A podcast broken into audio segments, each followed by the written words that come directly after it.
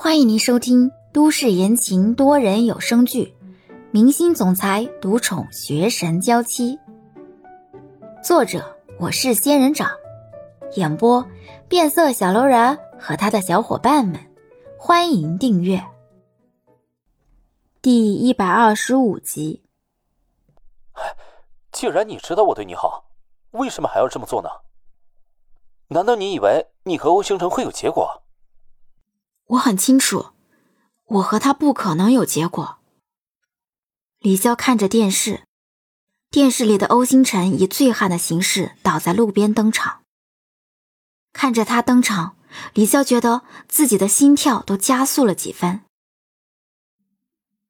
李想，事到如今，难道你还没有发现，我们并不适合？你对生活很有热情。会幻想未来美好热闹的日子，而我却随遇而安，有一天过一天，甚至是苟且偷生的意思。你热情如火，但是我觉得我就是一潭死水，沸腾不起来。我们在一起，早晚有一天你会觉得很累，会撑不下去。你也知道你的问题。为什么不能稍微改变一些啊？两个人在一起，性格互补没什么不好啊。我这么跟你说吧，不管是之前还是现在，我幻想过未来十年甚至二十年后的日子。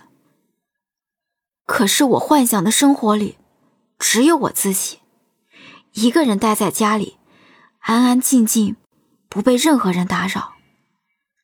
不管是现在还是在梦里。你都不在我的设想里。李想沉默了。分手一年多了，他大概真的是不愿意回头了。而自己在对比之后，始终放不下他。那欧星辰在你的设想里吗？静静的看着电视里微笑的欧星辰，李潇的心忽然一痛，但还是开口：“不在。”李潇，分手后我第一次去你家。你家阳台上晾着的那件男士衣服是他的吗？李潇沉默。你是为了他才不和我复合吗？不是，我只是觉得我可能更适合一个人。李想，别在我身上耗时间了。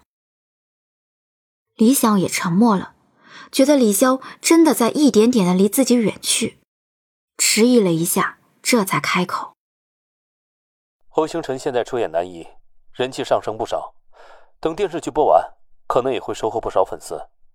你和他的距离不会像之前那么近，会越来越远，直至他再也记不得你是谁。这样的结果，李潇曾经预料过。光环内的人和光环外的人差别颇大，何况欧星辰还有女朋友，跟李潇就更没可能了。我说过，和他无关的。这两天有记者找到了我，问我是不是你男朋友，他们想通过我了解你和欧星辰的关系。如果我跟记者说我在你家发现了欧星辰的衣服，还见过欧星辰出入你家，甚至他还当着我的面承认你们两个的关系，你觉得记者会怎么写？李潇的后背猛地离开了沙发。李想，你别乱说话，你这样会毁了他的。那和我有什么关系？那都是事实，我也没造谣，我确实见过他。我真的很好奇，有女朋友的他还和你纠缠不清，作为一个公众人物，到时候大家会怎么看呢？李想，你别瞎说，那件衣服不是欧星辰的，而且你别忘了，当初是你想非礼我，欧星辰只是在帮我而已。这件事要是捅开了，你自己也逃不了。你还说你不喜欢他？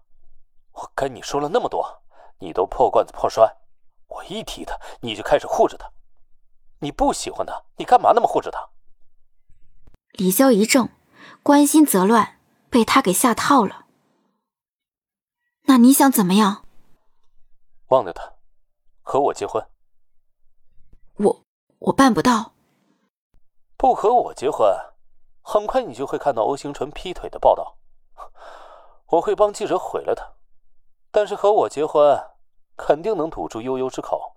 以后不只是没有人会在你面前提这事儿，我自己也会保证守口如瓶。既然你喜欢他，就成全他，别再给他添乱了。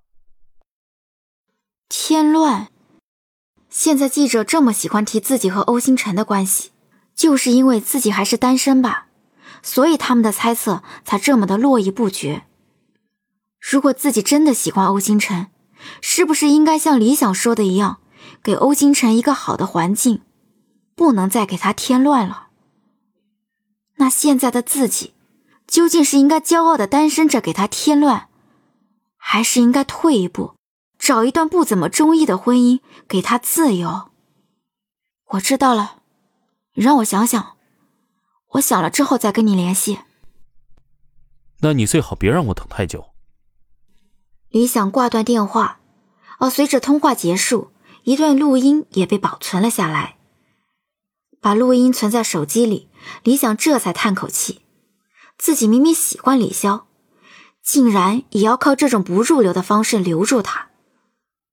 但是想想自己和他年纪都不小，李潇那边没有人催，可是李想这边父母催得很勤快，天天变着花样的说他。别人家的孩子都会打酱油了，你什么时候结婚呐？哎，家里的亲戚结婚生孩子，礼钱我们都送出去了，什么时候才能见着回头钱呀？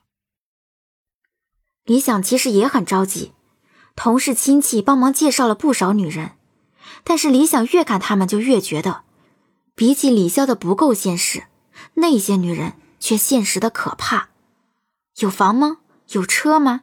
存款几位数？工资怎么样？工作怎么样？有五险一金吗？结婚彩礼怎么算？婚后生活什么样？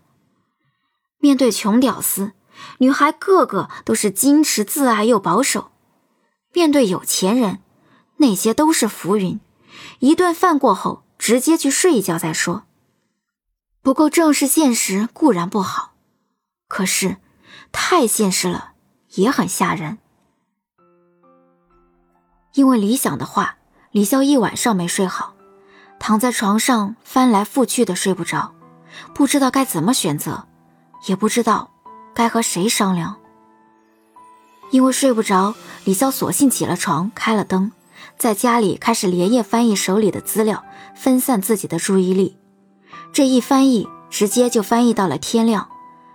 李潇打着哈欠起了身，躺在床上，没三分钟就睡着了。果然，疲惫是治疗失眠最好的良药。李潇在家里睡觉的时候，外面的世界却隐隐沸腾起来。女孩们三五成群地讨论着昨天新播出的电视剧。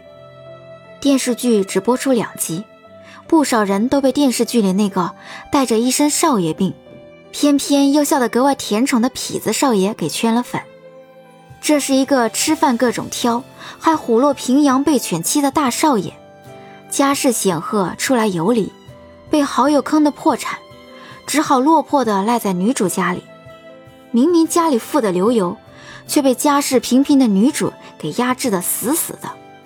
敢怒不敢言，又极度自恋，很巧妙的让一个演员的演技得到了发挥，让落魄和有教养，让自恋和虎落平阳。让吃货和挑食完美的融合在一个人的身上，原著党们纷纷表示，这个男主我给满分。与外面的热议不同，赵小 boss 赵旭更在意的当然还是收视率的问题。